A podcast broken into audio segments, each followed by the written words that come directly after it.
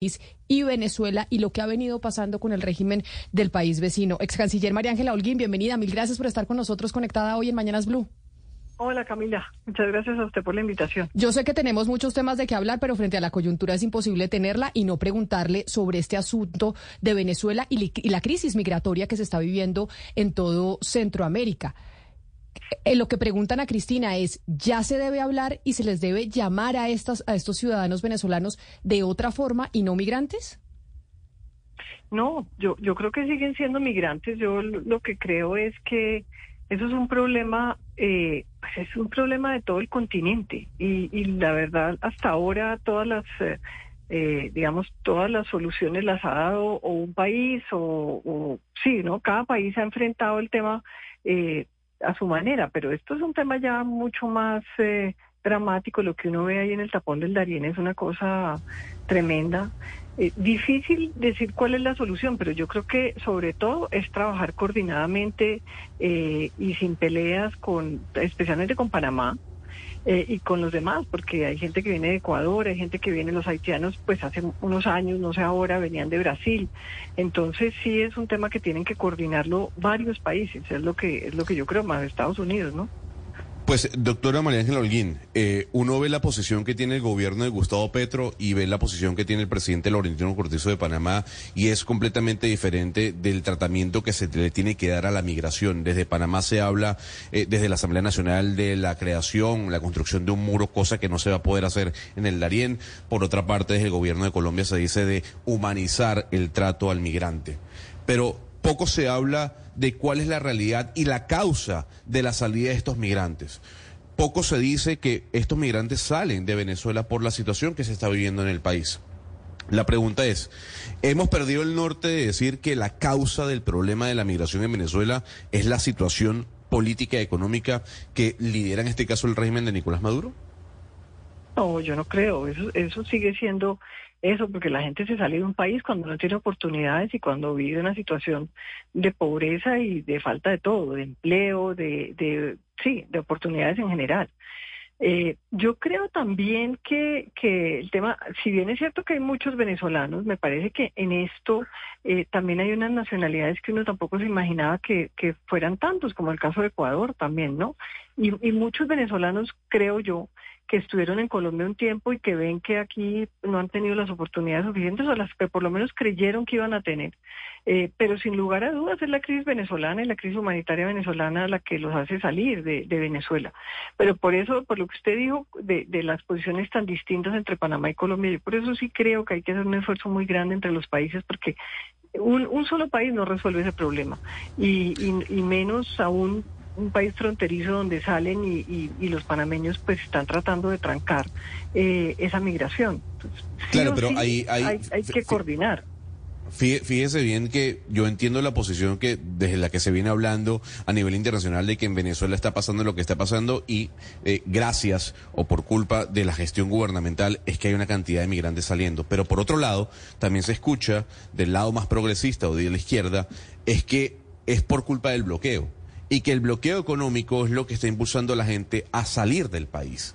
Entonces ya ahí hay una disyuntiva sobre cuál es la causa real de la migración. ¿Usted no cree que ese doble discurso que hay también hace daño? Pues mire, es que yo creo que finalmente el bloqueo también ha, generado unas dificultades en Venezuela que son claras. Eh, no quiere decir que sea culpa del bloqueo, eh, no lo creo, pero pues pero el, bloqueo, eh, falta, digamos, de, de, posibilidades de, de Venezuela de poder eh, salir eh, un poco a, tener una mejor situación económica, pues sí se ve un mal gobierno de Maduro, pero también se le junta la situación del bloqueo, o sea, son dos cosas que uno no puede decir una o la otra, yo creo que eso es equivocado, son, son dos cosas y la primordial es, es el mal gobierno, sin duda alguna, y la crisis humanitaria está, está ahí.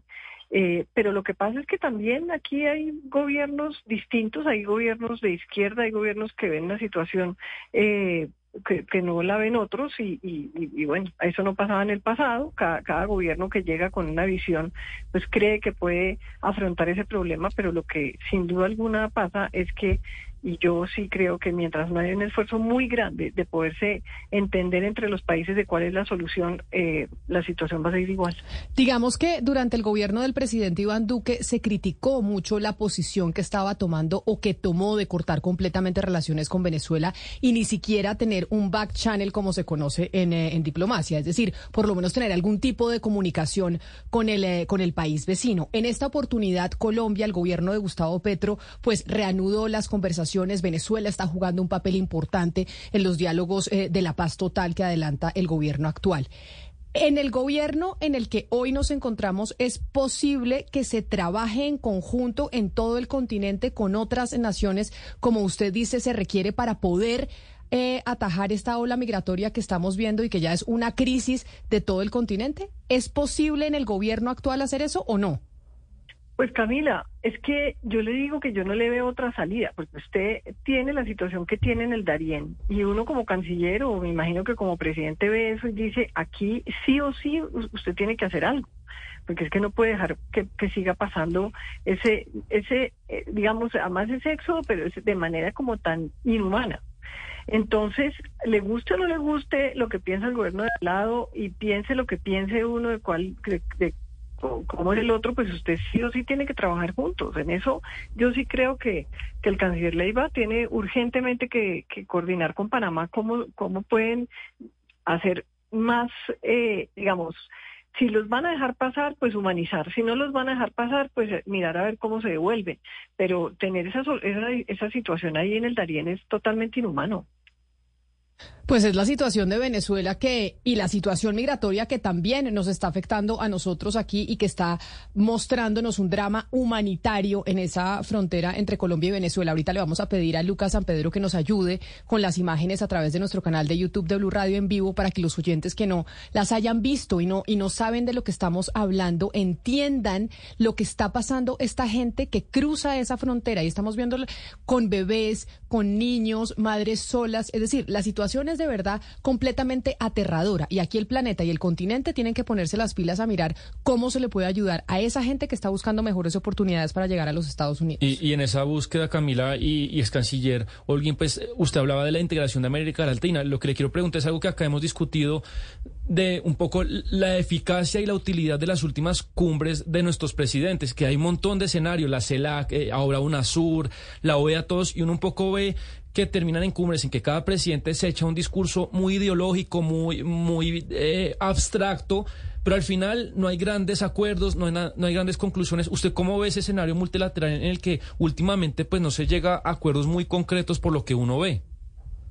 Mire, yo creo que, que la, la integración regional realmente está en una crisis muy grande porque Usted en, años anteriores, y pues tampoco le digo que hace muchos, puede ser hace siete o, ocho años, usted tenía una cumbre, usted se sienta con gente que no piensa como usted, que, que tienen una, una posición ideológica distinta, pero hay unos problemas los cuales hay que afrontar y hay que ponerle remedio y pues sí o sí eh, logra algún tipo de acuerdo.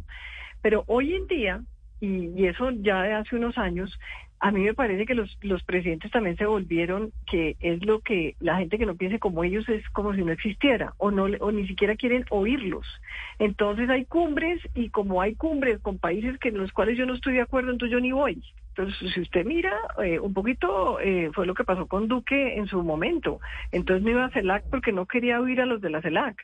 Pues resulta que es que usted tiene unos problemas en el país que los tiene que resolver y los tiene que resolver sí o sí con el otro y hay que llegar a acuerdos, así no sean los ideales que uno piensa, pero sí de alguna manera eh, poder ayudarle a, una población que, pues que en este caso específico, pues es que es realmente lamentable y inhumano. Entonces no puede ser que simplemente porque no piensan como yo o porque no piensan que la solución sea la que yo la que yo creo, pues entonces resuelven ni siquiera hablarse. Eh, y eso, desafortunadamente, es lo que estamos viendo en América Latina. Si usted mira cada cumbre, eh, pues es la intolerancia en, su punto mayor. Y eso a mí sí me parece que es muy grave y es muy grave para los problemas que tenemos acá. Porque los problemas que tenemos, muchos tienen, pasan por, por soluciones regionales, llámese la droga, llámese la migración. Entonces, sí o sí tienen que, que, sentarse uno a dialogar con el que piensa distinto. Pues el drama que se está viviendo en la frontera, por ejemplo, entre Colombia y Panamá, esa fue la razón de la reunión entre ambos eh, mandatarios en Naciones Unidas. Ojalá de esa reunión pues se logren sacar pues eh, un trabajo concreto de qué se va a hacer con esa gente que estamos viendo en, eh, en nuestras imágenes y que son ciudadanos que la están pasando de verdad muy mal. Pero otra de las cosas que queríamos hablar con usted, ex canciller María Ángela Holguín, era sobre el tema de los pasaportes, porque hemos visto imágenes que se han mostrado por lo menos en Bogotá de las oficinas de, las, de los pasaportes con unas largas filas. Y nosotros con Diana Mejía, desde principios de este año, hemos venido hablando de esa licitación y de algunas irregularidades que se hubieran podido presentar en esa licitación para eh, hacer los pasaportes. Finalmente, ¿qué ha pasado con eso, Diana? ¿Cuáles son las noticias eh, nuevas que tenemos sobre lo que va a pasar con, eh, con, con la empresa que va a hacer los pasaportes en Colombia. Lo último, Camila, es el apoyo irrestricto del presidente Gustavo Petro a su canciller Álvaro Leiva por haber tomado la decisión de declarar eh, desierta la licitación. Eso hasta el momento es lo único que se sabe. No se sabe en, jurídicamente cómo harán el tema de la urgencia manifiesta y si entregarán a dedo, pues obviamente lo van a entregar a dedo, pero si se lo entregarán definitivamente a Tomás Greganzón, que es el que ha tenido este contrato durante los últimos 17 años, porque todo Colombia sabe que sería el único en este momento que podría asumir ese contrato que se vence el próximo 2 de octubre. Así que eso tendría que resolverlo Palacio entre ayer y hoy. Entonces, todos esperamos que hoy ya se tome una decisión para que ya desde el lunes eh, se firme un nuevo contrato y se empiece a expedir los, se sigan expidiendo los pasaportes como hasta el momento, pero la decisión no ha sido tomada todavía por el Palacio de Nariño. Y precisamente usted escribió una columna sobre el tema en el periódico El, Espectador el domingo de la semana pasada, ex canciller. Y, la consulta, o por lo menos el interrogante que tienen muchos eh, ciudadanos, es que este tema de la licitación, estos líos que muchas veces uno no entiende de denuncias y de más, ¿en qué nos va a afectar a nosotros directamente con la chura de los pasaportes y si eso puede tener algún tipo de implicación, por ejemplo, a la hora de entrar a otros países con un documento colombiano? Pues mire, nosotros lo que hicimos durante muchos años, eh, y yo al final le digo nosotros porque pues yo fui ocho años canciller, pero trabajé 25 en la Cancillería, entonces sé eh, que ese proceso pues no fue los años en que yo estuve canciller, sino viene mucho antes. Em, el uno trabajar para que a los colombianos no nos estigmaticen a la entrada de los aeropuertos, que usted sabe que eso fue así durante muchos años, para que nos quitaran los procesos de la, de la exoneración de visas, como fue la visa Schengen, pues todo pasa por la seguridad que tiene el pasaporte. El pasaporte cada vez es un documento que tiene que ser más seguro para que esté certificado y los países sientan, digamos, tranquilidad de que no va a haber un fraude, que no va a haber un cambio de hojas. Y eso, y eso lo, eh, es así en el mundo entero. Entonces usted está catalogado o un pasaporte con alta seguridad, con media seguridad o con baja, y los que tienen baja es donde dicen no le podemos quitar la visa, eh, entra usted y entonces el, funcionario de inmigración eh, le hace mil preguntas. Eh, no, eso tiene que ver con la seguridad que tiene el pasaporte. Habíamos logrado y hoy tenemos un pasaporte de altísima seguridad que se ha ganado todos los premios en cada hoja, en cada hoja hay algo de seguridad. Entonces, no solamente la primera página ni la segunda, es en absolutamente todas las páginas. Y eso lo fuimos trabajando, en, y a mí me tocó en, en esos años de canciller, para poder quitar las visas, pues teníamos que tener cada vez un mejor pasaporte y así lo hicimos. Entonces, lo que sí es un pesar, que esto que está haciendo este gobierno, por no entregarle, ellos dicen a un solo proponente, pues eso la ley de contratación lo permite. Cuando un solo proponente cumple, pues sí, aquí lo que está diciendo el presidente Petro es, a mí no me gusta que haya un solo proponente. Bueno, pues no le gusta la ley, entonces cambie la ley. Pero la ley está un solo proponente cuando cumple absolutamente todo se puede entregar. Pero mire, lo que va a pasar es que van a, vamos a bajar los estándares seguramente y seguramente vamos a, empezar a tener problemas. Yo, no tengo la menor duda de que otra vez lo paren a uno porque es colombiano, porque usted sabe pues toda la cosa con el tema colombiano. Eh, y, y pues sí, era un avance muy grande, pero bueno, eso es lo que decidió este gobierno, vamos a ver qué pasa. Y el 3 de octubre, pues no habrá libretas, porque nadie pudo ir a la, a la, licitación precisamente porque no llenaba los requisitos del, del, pliego de peticiones. A ese, a ese tema quiero ir, eh, doctora María Ángela, y ya que usted estuvo tantos años en Cancillería, nos puede dar un poco más de luces. En este programa denunciamos en mayo que de pronto los pliegos licitatorios tenían un presunto direccionamiento hacia Tomás Greganzón, porque él y las personas con las que se aliaba él para esta licitación eran los únicos que podían cumplir algunos requisitos requerimientos que presentaban los pliegos licitatorios. Sobre esos requerimientos puntuales que presentaban, que era, por ejemplo, la imprenta que estuviera en, Bogotá y en algún, en algún lugar de América Latina, el tipo de papel, el tipo de chip, todo esto solamente lo podía cumplir pues quien ha estado 17 años haciéndolo ya en Cancillería. Entonces, lo que se decía en ese momento, y más o menos hubo 500 observaciones, se decía es que lo que pasa es que la Cancillería abre ese proceso muy sobre el tiempo al momento de vencerse el contrato, contrato que ya tuvo una adición dos veces.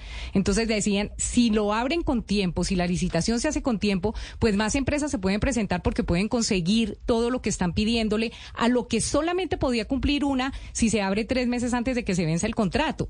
Entonces, mi pregunta es, eh, doctor María Ángela, usted que estuvo ahí, ¿qué es lo que pasa con esa licitación? Esa licitación tiene que empezarse como tan sobre el tiempo, se puede abrir a que otras imprentas, por ejemplo, la de Francia, pudiera participar, que era lo que decía Cadena, que es el otro proponente, o qué es lo que está pasando con la contratación de esos pasaportes y con ese proceso licitatorio que se abre cada cuatro años y que otra cada vez que se abre es un problema. Cada vez que se abre se dice es que va direccionado a Tomás Becanzón. Diana, perdóneme, es que usted no le trabaja a un proceso licitatorio cuando abren la licitación. Usted le, le, trabaja un proceso licitatorio. Si usted quiere licitar, desde el primer momento en que se dio cuenta que no se la puede ganar. los pliegos entre el 2018 y hoy no tienen ninguna diferencia. Entonces, ¿por qué? Es lo que yo no logro entender. ¿Por qué desde el 18 no le trabajan a unos requerimientos que pide esa licitación? A un papel específico, a una... ¿Y, y por qué ese, ese hazle de una planta en Colombia o en América Latina? Por la rapidez del pasaporte. En muy poquitos países del mundo usted saca un pasaporte y al día siguiente se lo entregan. Y eso es un gran logro para nosotros. O usted saca el pasaporte en Madrid y se lo entregan en la semana siguiente. Entonces, ¿por qué no trabajarle a ese pliego, si usted eso quiere ganar, desde el momento en que perdió la, la, la posibilidad y no cuando la, sacan la licitación. Si es que la licitación es la misma, los requerimientos son los mismos, lo que se ha hecho es que se ha ido subiendo un poquito esos requerimientos en la medida en que entonces está la seguridad en todas las páginas, ¿no? pero si usted se lo quiere ganar, no lo trabaje el día que abre la licitación. Usted se lo, usted lo quiere ganar, pues trabájelo cuatro años antes, desde que, desde que entregaron la licitación anterior, porque son los mismos, son los mismos requerimientos. Entonces no pueden decir, ay, que es amañado y que es para los señores Thomas Gregg. No, hay unos condicionamientos que además nos pone la base, que nos damos cuenta, es, por ejemplo, cuando sacamos la visa Schengen, y verá lo que les pasó a los peruanos. Cuando los, los europeos nos dijeron que nos daban la visa Schengen, el Perú, el pasaporte no era confiable y nos la sacaron y nosotros fuimos primero con esa exoneración de visa Schengen que los peruanos, hasta que los peruanos pudieron tener un pasaporte que la Unión Europea eh, se sentía tranquilo. Entonces no es que la licitación se abre inmediatamente ya, entonces no, no puede ser Tomás Gregg, no, la licitación se abre, usted no se la gana, usted le trabaja para la siguiente licitación, es cada cuatro años. Es que Camila, básicamente acá en este proceso licitatorio, lo que dice la doctora María Ángela es muy acertado porque sí es cierto que todas las veces que se habla el proceso, el proceso licitatorio, la queja es exactamente la misma. Todas las veces es direccionado. Y cuando la gente mira los pliegos dice, óigame, sí, es que el único que puede cumplir estos requisitos es Tomás Gregg. En este caso, cuando el presidente Petro dice que se detenga este proceso, uno dice, ¿Por qué no se detuvo este proceso a tiempo y sí esperaron hasta el último momento para que lamentablemente jurídicamente se nos va a venir un problema encima porque el proponente que estaba ya estaba ya estaba calificado, o sea, el fondo rotatorio de la Cancillería ya calificó con mil puntos a Tomás Grecanzón, entonces esa es la duda que tenemos todos, eh, eh, ex canciller, y uno se preguntaría en este momento.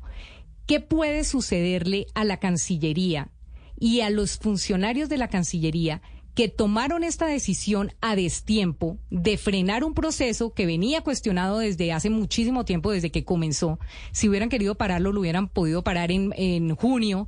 Eh, con más tiempo, pero ¿qué sucedería disciplinariamente con algunos funcionarios que hubieran podido tomar decisiones erradas y hubieran puesto en, en, en peligro, pues, de una demanda a la nación? Porque eso es lo que pues podría venirse ahora mismo por parte del proponente que ya había ganado.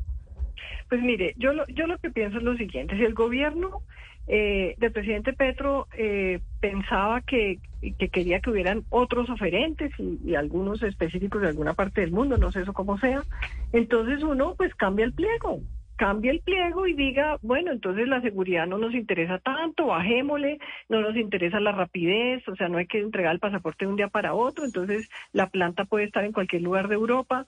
O sea, si, si toman esa decisión, es esa, ¿no? Es cambiando para que haya otros oferentes que lo puedan hacer.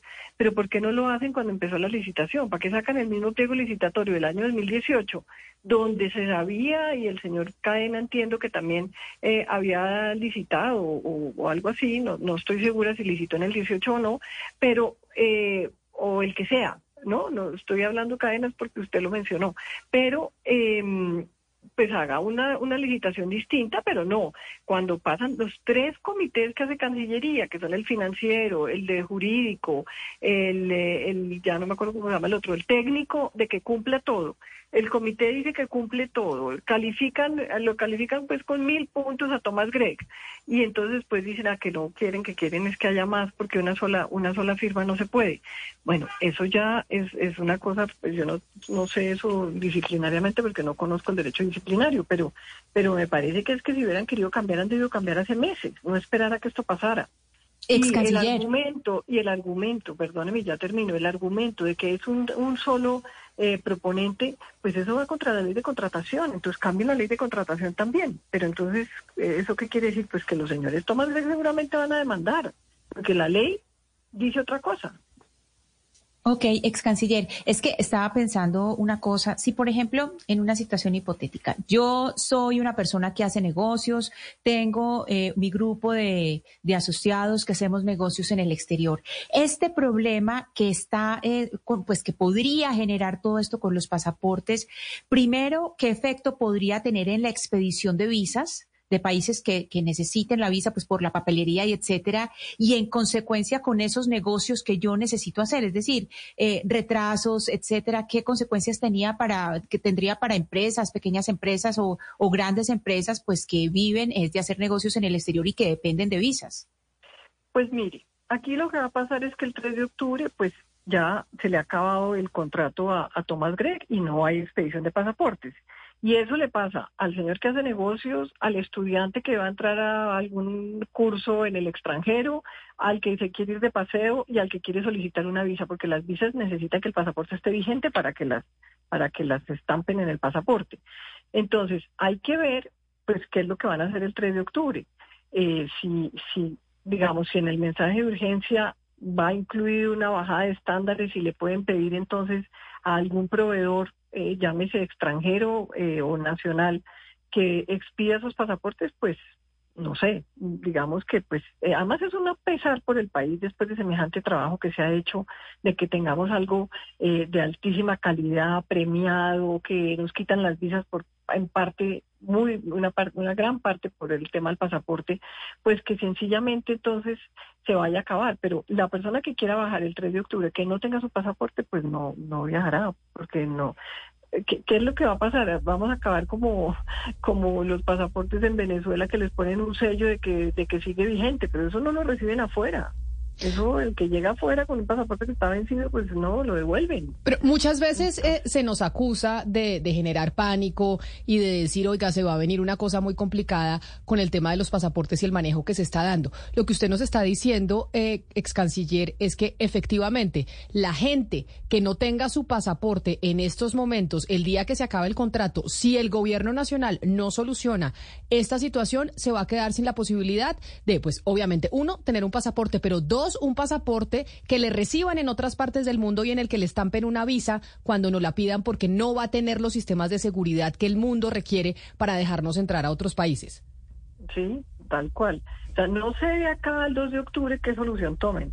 Digamos, si le van a decir a Tomás Gregg que siga otro tiempo, eh, si van a decir, bueno, se deja de expedir pasaportes durante dos meses mientras alguien eh, pues logran que, que monte eh, esa, esa, digamos, esas, cómo se exprimen esas libretas, mm. no sé, no, no tengo la menor idea. Yo le digo que yo estaría muy angustiada porque además es un, es un contrato de 6 mil millones, ¿no? De 600 600 mil millones. Entonces, pues también uno a dedo, 600 mil millones, yo le digo que uno de funcionario público, yo estaría reasustada.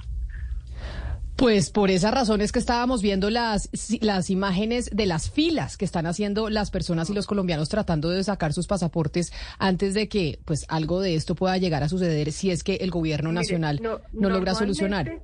Sí, normalmente se expiden 200 mil pasaportes al día, al día. entre consulados y Bogotá y las gobernaciones. Hoy en día, pues no sé, yo veo también que la gente está muy asustada, como y, dicen, bueno, si se me se me vence en el 2024, pero qué tal que de aquí allá no pueda, entonces están yendo también a, a renovar pasaportes que pues que todavía no estaban para vencerse eh, inmediatamente.